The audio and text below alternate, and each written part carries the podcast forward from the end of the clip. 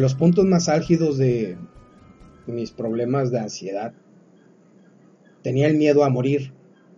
Principalmente el miedo a morir en la cama, mientras dormía. Me daba miedo la simple idea de no existir, de llegar al abismo, a la oscuridad profunda, para toda la eternidad.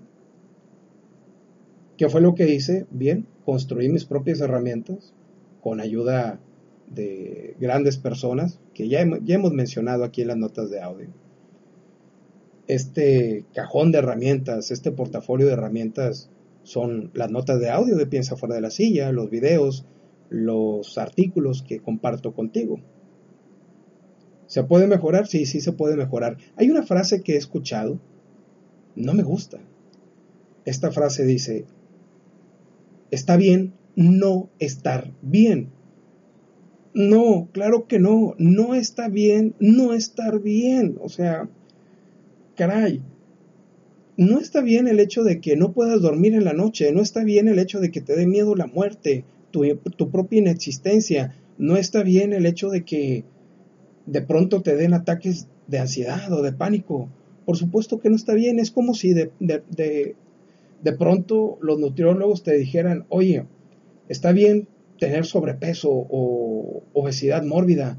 Claro que no, no está bien, no tienes por qué aceptarte así, tienes que cambiar puedes cambiar. No es una situación permanente.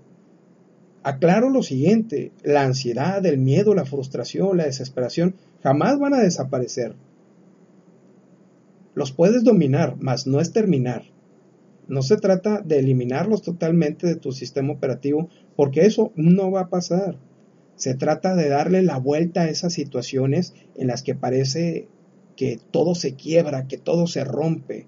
Ahora, le damos la vuelta no para huir de ella, no para escapar, le damos la vuelta para entenderlo o entender esta situación desde afuera. ¿Qué encontrarás cuando analizas el temor a la muerte, el temor al olvido, el temor al rechazo desde afuera? ¿Qué es lo que vas a encontrar? Es más fácil entender la circunstancia desde distinta perspectiva. Si tú te quedas solamente en tus pensamientos, se van a amplificar todas estas emociones y todos estos problemas y llegarás a un momento en el que dices, caray, no hay solución a esto.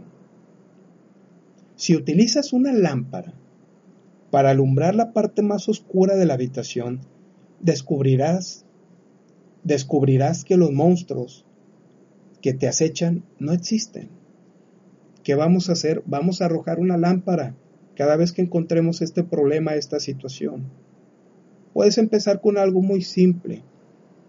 Toma tu libreta, toma tu lápiz, toma tu pluma y empieza a escribir todo el problema. Mas no el drama, no me expliques lo que o no te expliques lo que te hace sentir.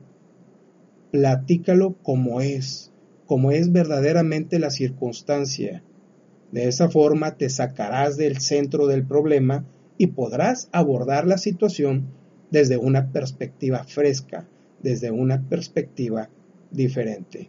Sé que en este momento estás pensando en alguna persona que le puede ser de gran utilidad en estos momentos esta nota de audio, así que no esperes más, compártela. Elevemos la conversación. Te mando un fuerte abrazo de pantalla a pantalla y recuerda, lo que tú quieras hacer, hazlo. Y hazlo ahora. Antes de terminar esta nota de audio, te dejo la siguiente tarea. Comparte esta nota con tu círculo de amistades. Elevemos el nivel de conversación y agrega valor, valor a tus relaciones.